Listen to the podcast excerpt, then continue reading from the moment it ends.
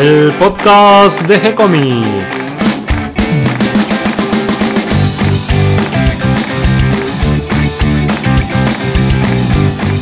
Muy bienvenidos a un nuevo episodio de G-Comics, el podcast donde hablamos de todas las técnicas necesarias para realizar un cómic, cómo dibujar un manga y todo el conocimiento requerido para dibujar esa historieta que tenemos dando vuelta en la cabeza. Mi nombre es Gonzalo García y mi intención y la de todos los que hacemos G-Comics es colaborar con aquellos que estén interesados en avanzar, en mejorar, en progresar en su formación como dibujante de cómics. Hoy otro día hablando de BD con nuestro experto en historieta franco-belga, Mario Borkin. ¿Cómo estás, Mario? Hola, Gonzalo, ¿bien? Otro día de BD con Bagdani esta vez. Así es, sí, es este uno de los cómics más, una de las BD más longevas, ¿no? Uno de los que más números así tiene en general. Creo que yo ya llega a cincuenta y pico, ¿no? Una cosa así. Sí, a los, a los 50 años incluso, superando los 50 años. Sí, es cierto que no con los, los mismos que empezaron, pero sí, sí. Es impresionante la longevidad de esta, esta saga. Es la primera vez que hablamos de una serie sobre aviación, con lo cual me parece que es muy interesante. Sí, porque esto es un género, digamos, muy importante, en, general en todo el mundo, ¿no? Los, norteamericanos por ahí fueron los que empezaron, dice que hay muchas series de aviación, por lo menos de aviadores famosos, Scorchy Smith, de, Noel Sickles, este, después el más importante fue de, Terry y los Piratas. Sí, y para mí mi preferido es Johnny Hazard. Y Johnny Hazard, que era una especie de, continuación o parecido a Steve Canyon, que también era Milton Caniff, y Johnny Hazard, que es de Robbins, este, que sigue más o menos la misma idea. Pero ahí ya eran pilotos que tenían más que nada misiones este, casi de espionaje, ¿no? Y mucho para aviación no, ya, no se veía. Y después este, los belgas son los que empiezan así, a, toman esa tradición de, de, las, digamos, la BD de aviación y le dan muchísima importancia y de hecho ahora es como un, un subgrupo de BD eh, temas de aviación que siempre, siempre tiene vigencia. Sí, podríamos decir que es un subgénero dentro de la historieta y que tiene sus fieles seguidores, especialistas además. Sí, porque aparte son muy cuidadosos, tienen que ser muy cuidadosos porque la gente que la lee en general sabe bastante de aviación y, y, y toman examen, ¿no? De, del tipo de avión específico. Y acá teníamos, ¿te acordás, Lupin? una, una revistita en el cual el personaje principal era un piloto. Sí, una revistita apaisada que se vendía en los kioscos. Sí, que encima tenía cosas para fabricar, era genial. A mí me encantaba Lupin y, siempre, él, como era el personaje, era un, piloto, siempre este, aparecían aviones y, la aviación era importante. Y después en el mundo, el otro así gran, digamos, gran historia de aviación es, es un manga que se llama Área 88, de una que lo interesante es que lo dibuja una una dibujante de manga, no, no sé cómo se llaman las dibujantes de manga femeninas, se llama Kaoru Shintani. También se llama mangaka, igual ah, que, los ah, varones. Y que es impresionante el nivel de dibujo de aviones. Es muy loco porque los personajes son muy manga, muy sencillos, pero los aviones están dibujados con una precisión. Y de hecho, la, Fuerza Aérea de Japón la tiene, la considera mucho, la invitaron, no tiene premios. Porque la verdad que dibuja muy, muy, muy bien. Y bueno, y los belgas empiezan con la historia de aviación en realidad por, digamos, el, el, la verdad que nosotros cada tanto nombramos un personaje que no es dibujante ni guionista, es una especie de villano, pero que es este Trafontaine, que es un empresario belga, el, que crea este, este famosa, este, no International Press, eh, eh WordPress, que es una especie de, de, sindicato de noticias, de historietas, ¿no? una especie de emulación de los sindicatos norteamericanos. Exactamente, me parece que toma la idea de los sindicatos norteamericanos y lo que hace, como siempre, es llevarse la parte del león de las ganancias y pagarle dos pesos cincuenta a guionistas y cosas. Pero el tipo realmente era el que conseguía, digamos, como el negocio. Y este era un fanático de la aviación y especialmente de, de y de Terry y los Piratas. Entonces este, empieza en las revistas que WordPress, digamos, de alguna manera presentaba material para editar, que el editorial era Dupuy, el editor de Marcinel. Hay cosas en relación con la aviación. Eh, a veces de aeromodelismo, a veces de, noticias así o de, cosas históricas sobre pilotos. Y bueno, hoy si vamos a hablar de Bagdani tenemos que hablar de, de otro de los enormes digamos, de, la BD, que si nosotros decimos que Goscinny fue el padre de la BD francesa moderna, este debería ser el, el padrino, por lo menos, porque es casi el equivalente de Goscinny en, en la BD francesa, porque sacando Asterix, ¿cuál es para vos la BD francesa más importante? Eh, bueno, eh, a ver. Es tu personaje favorito, no podés pifiarla. Uy, eh, no, no, sé, a ver, porque es que tengo muchos dentro de, No, no, pero es tu personaje favorito, eso es lo más cómico. Eh, Blueberry me encanta a mí. claro. Ah, bueno, está bien. No, no, te estaba buscando más, más dentro de lo humorístico en mi cabeza. ¿A qué te referías? No, porque me refiero que el, creador de Blueberry, nada menos, nada más que el creador de Bagrani, que es el que teníamos que hablar hoy, que es Jean-Michel Charlier, ¿no? Charlier es el belga, porque él nació en Lieja, en Bélgica, pero es el que más influyó, el belga que más influyó en la en la en la BD francesa, especialmente porque de hecho creó este personaje que es emblemático, ¿no? Este Blueberry tuvo un éxito fenomenal en Francia. Y el tipo es uno de los así como Goscinny, una bestia de trabajo, o sea, un escritor que, no sé, la, la Sí, varios personajes al mismo tiempo, varias series al mismo tiempo. series al mismo tiempo. Eh, aparte, este tipo realmente es un tipo muy valiente. Hay dos o tres cosas que a mí me interesaban mucho de Charlier. Viste que en general muchos de los historietistas norteamericanos estuvieron en la guerra. Y algunos fueron movilizados y otros pelearon en, digamos, en situaciones complejas. Este, de hecho, el, para mí un héroe olvidado y un genio de, del cómic que es este Wally Wood fue paracaidista y como él varios, creo que Severin, no sé si muchos de ellos fueron movilizados. Pero estos europeos en general no fueron a la guerra, por así decirlo. Pero Charlie fue un tipo que bastante jugado, porque aparentemente eh, cuando los nazis invaden Bélgica, eh, imponen a los belgas, a los jóvenes belgas, un, como una especie de servicio civil de seis meses y Charlie se niega así como una especie de rebeldía, cosa, entonces lo condenan a un año en Alemania, que al final zafa porque un médico alemán no sé qué le encuentra y, y, zafa, pero después trata de unirse a la resistencia, y no suena a la resistencia más que nada porque se da cuenta que por ahí los que dirigen ese grupo son los idiotas y, lo van a llevar a la muerte directa, pero un tipo jugado.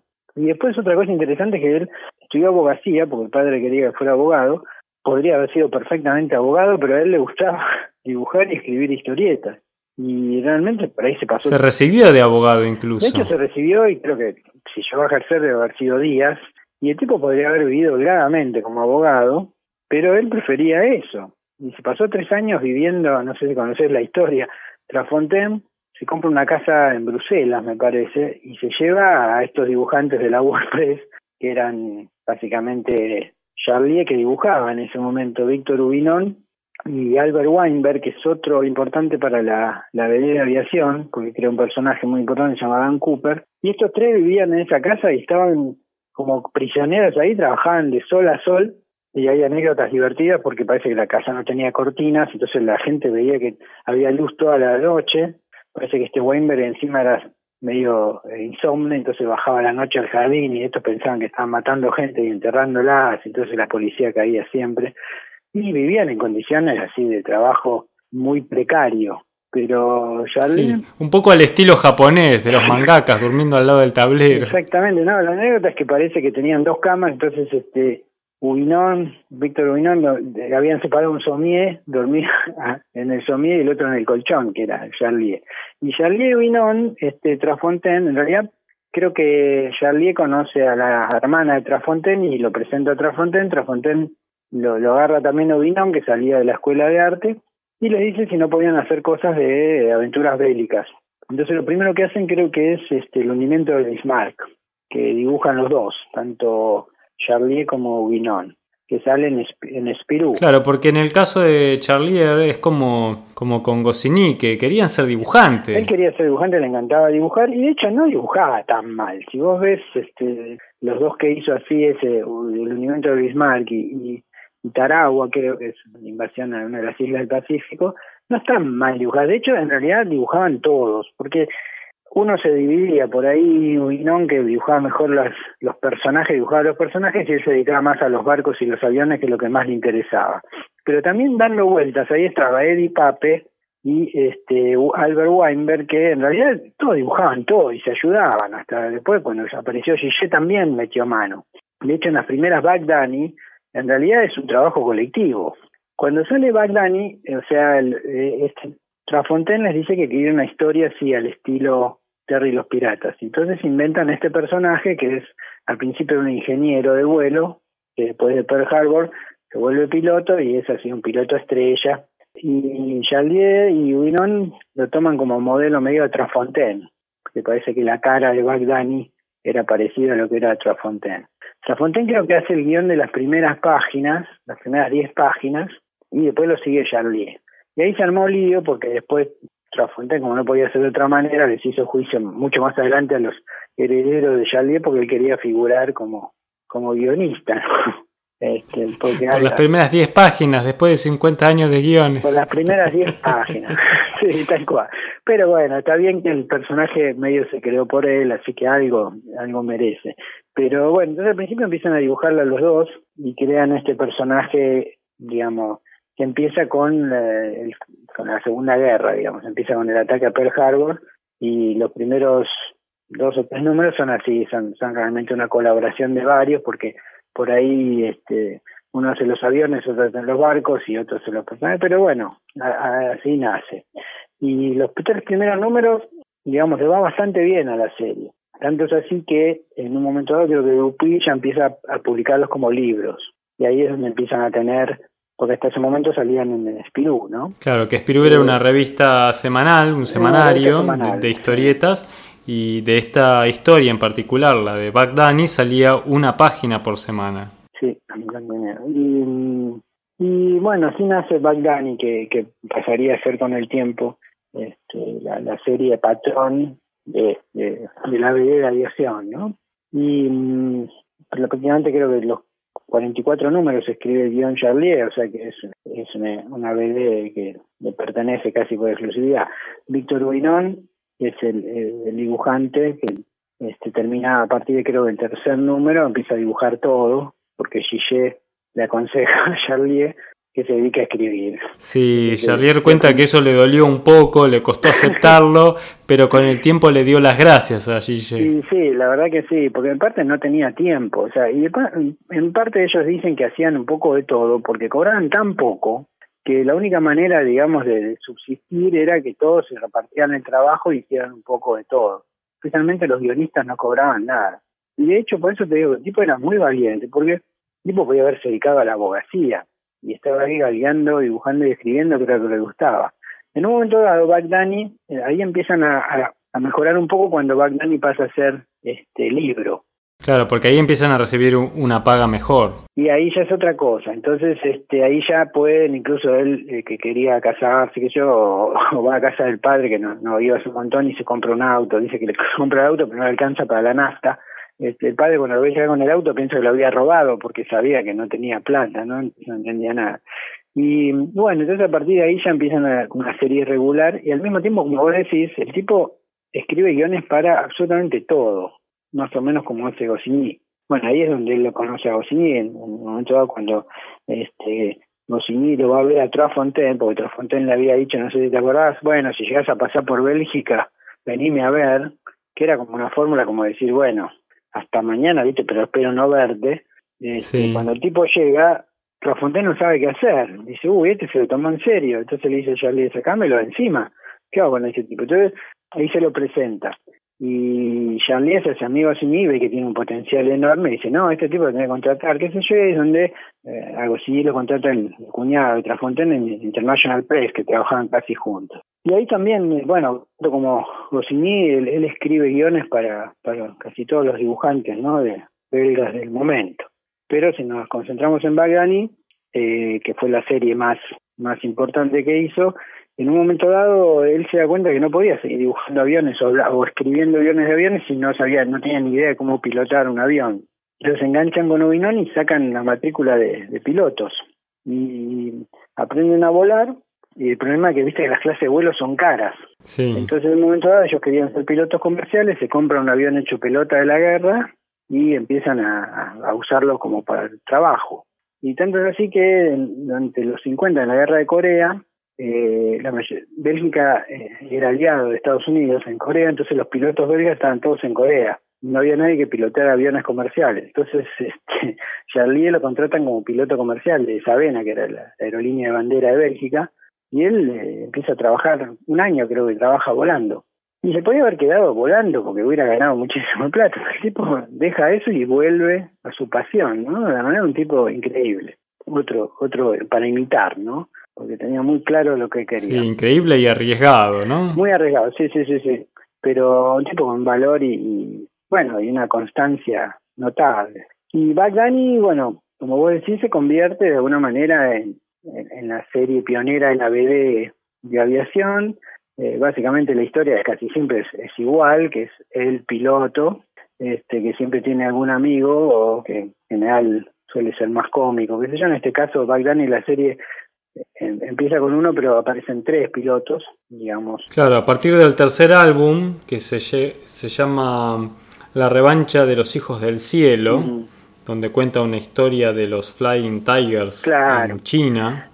Ahí se suman dos compañeros a Bagdani. Sí, Sonny Tucson y acuerdo el otro. Jerry Tam Tumbler. Ah, Tumbler, sí.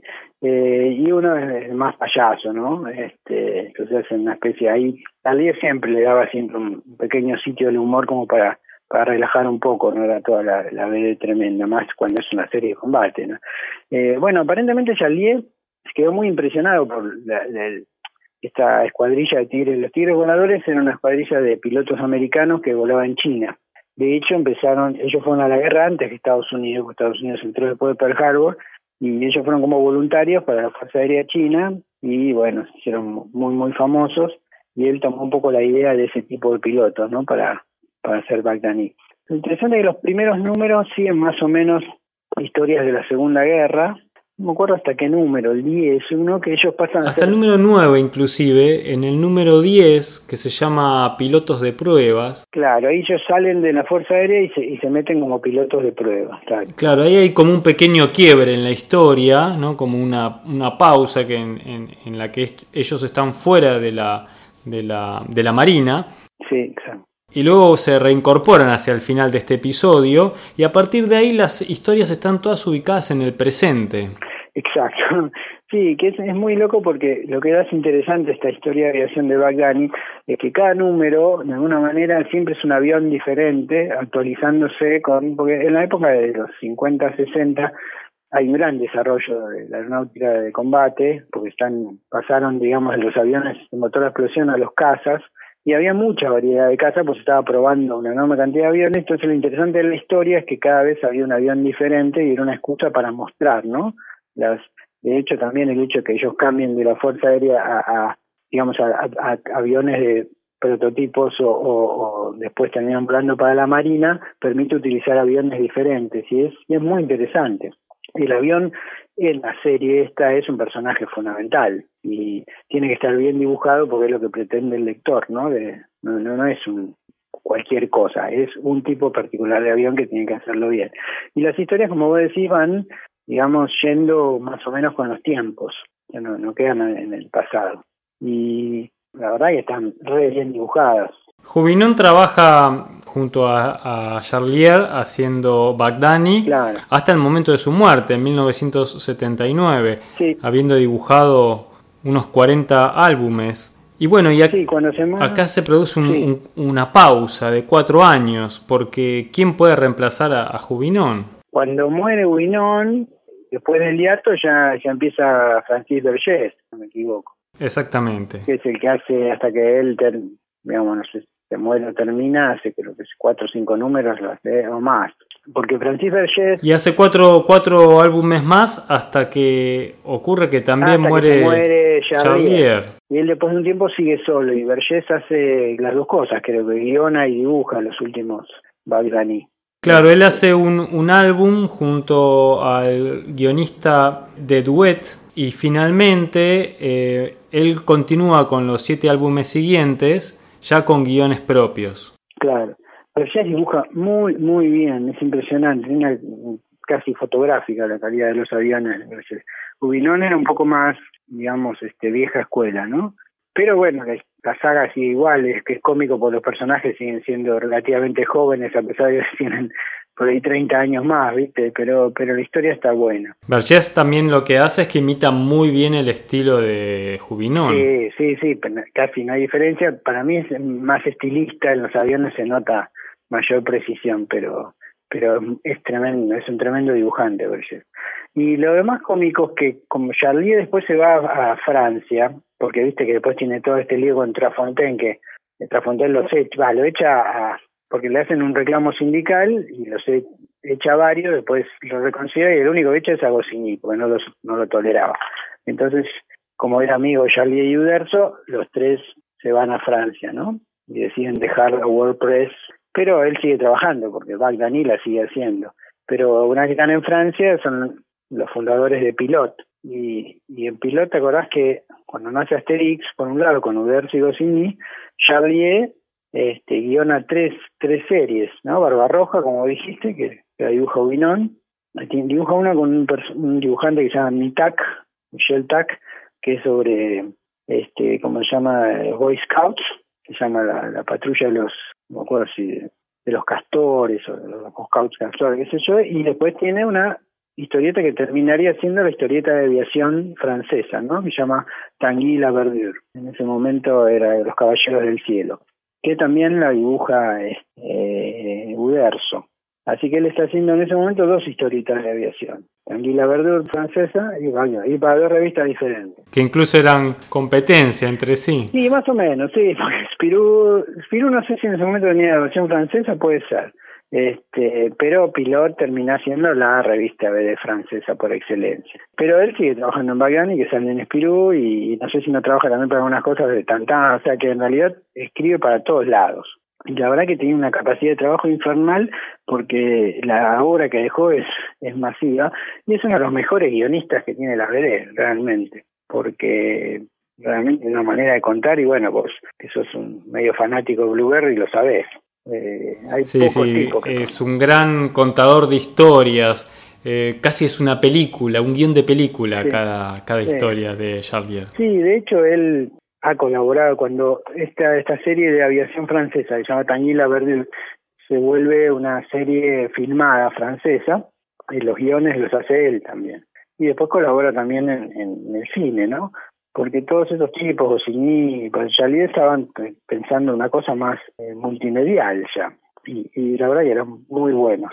Ya le dedicaremos un, programa especial a Charlier que creo que se lo merece. Yo creo que sí, es un como uno de los grandes guionistas franceses. Y que bueno, el pilot, digamos, para mí que es el faro digamos, que permitió el desarrollo de todo eso fue gracias a estos tres grandes, ¿no? Signy, Uderzo y Charlier, que también fueron bastante mal recompensados por todas las generaciones que aprendieron de ella, ¿no? Porque con toda la efervescencia del mayo francés, viste, se hicieron un cuestionamiento, ellos fueron muy enojados y la verdad que nunca le reconocieron lo que le deben, ¿no? O sea, es más conocido Giraud que, que Charlier por, por Blueberry, pero Blueberry lo pensó en Charlier y se lo ofreció a Gillet. O sea, Tal cual. Eh, Giro tenía que haber agradecido a los dos ser lo que es, bueno, lo que era. Tal cual. Este, y medio que no, no fueron por ahí recompensados como uno esperaría. Pero la serie Bagdani ha quedado como una de las mejores series de aviación, una de las más largas y las más longevas, y que de hecho no sé si no están pensando seguirla porque si bien creo que Vergés... Yo creo que la intención es, es, continuarla, en el 2013 salió otro álbum más mm. y están siempre buscando guionistas y dibujantes como para continuarla. Yo pienso que va a continuar, ya tiene más de 50 años, sería una pena abandonar esta una historia. Pena abandonarla. El personaje ya, ya está eh, instalado, la aviación siempre va a ser interesante y por suerte los aviones se van renovando año a año, entonces siempre hay nuevo material como para ofrecerle. Y no, y la verdad que lo interesante también de esta historia que no es simplemente mostrar aviones, lo que, lo que logra Charlie es, dotarlo también de, de una cosa humana muy importante. Eh, las historias son en general siempre Charlier, le encanta la cosa tipo documental, misteriosa, qué sé yo, relacionada también con, con el espionaje, entonces todas las historias en general siempre giran más a sabotajes y ese tipo de cosas, no es tanto guerra aérea solo, sino historias así más y la onda policial, ¿no? Y siempre algún momento para que se luzcan los aviones como personajes principales en esta historia. Exactamente, y también le deja su lugar a, un poco la, la, distensión, el gag humorístico con este uno de los personajes que siempre es más payasesco. En Tanguila Verdú, que son dos, uno es el piloto serio y el otro es un payaso total. Y ahí está tomado un poco más, más en solfa, ¿no? Pero pero las historias son, son muy sólidas y la verdad que son vale la pena, si por lo menos leer alguna, porque son, son de, tremenda calidad. Sí, mirar los dibujos que son excelentes, muy bien documentados, eh, los procedimientos eh, de los aviones, los procedimientos militares eh, están basados en procedimientos reales, el lenguaje de la aviación está ahí este, tal cual lo usan los pilotos, eh, mucha documentación, referencia histórica, mezclado con ficción, una linda historia para, para leer y para sí, aprender. Charlier, era un, bueno, era un tipo, imagínate, estaba educado como un abogado, un tipo con una educación superior, era muy formal a la hora de buscar documentación, se, hizo el curso de piloto y fue piloto comercial eh, originalmente para poder escribir, digamos, Bagdad, y ese fue su motivación inicial, que es yo no puedo escribir sobre una serie de aviación si no sé nada de aviación. Por eso lo que vos decís es correcto. Hasta el, lenguaje que usan, los códigos y todo eso son, son, son impecables.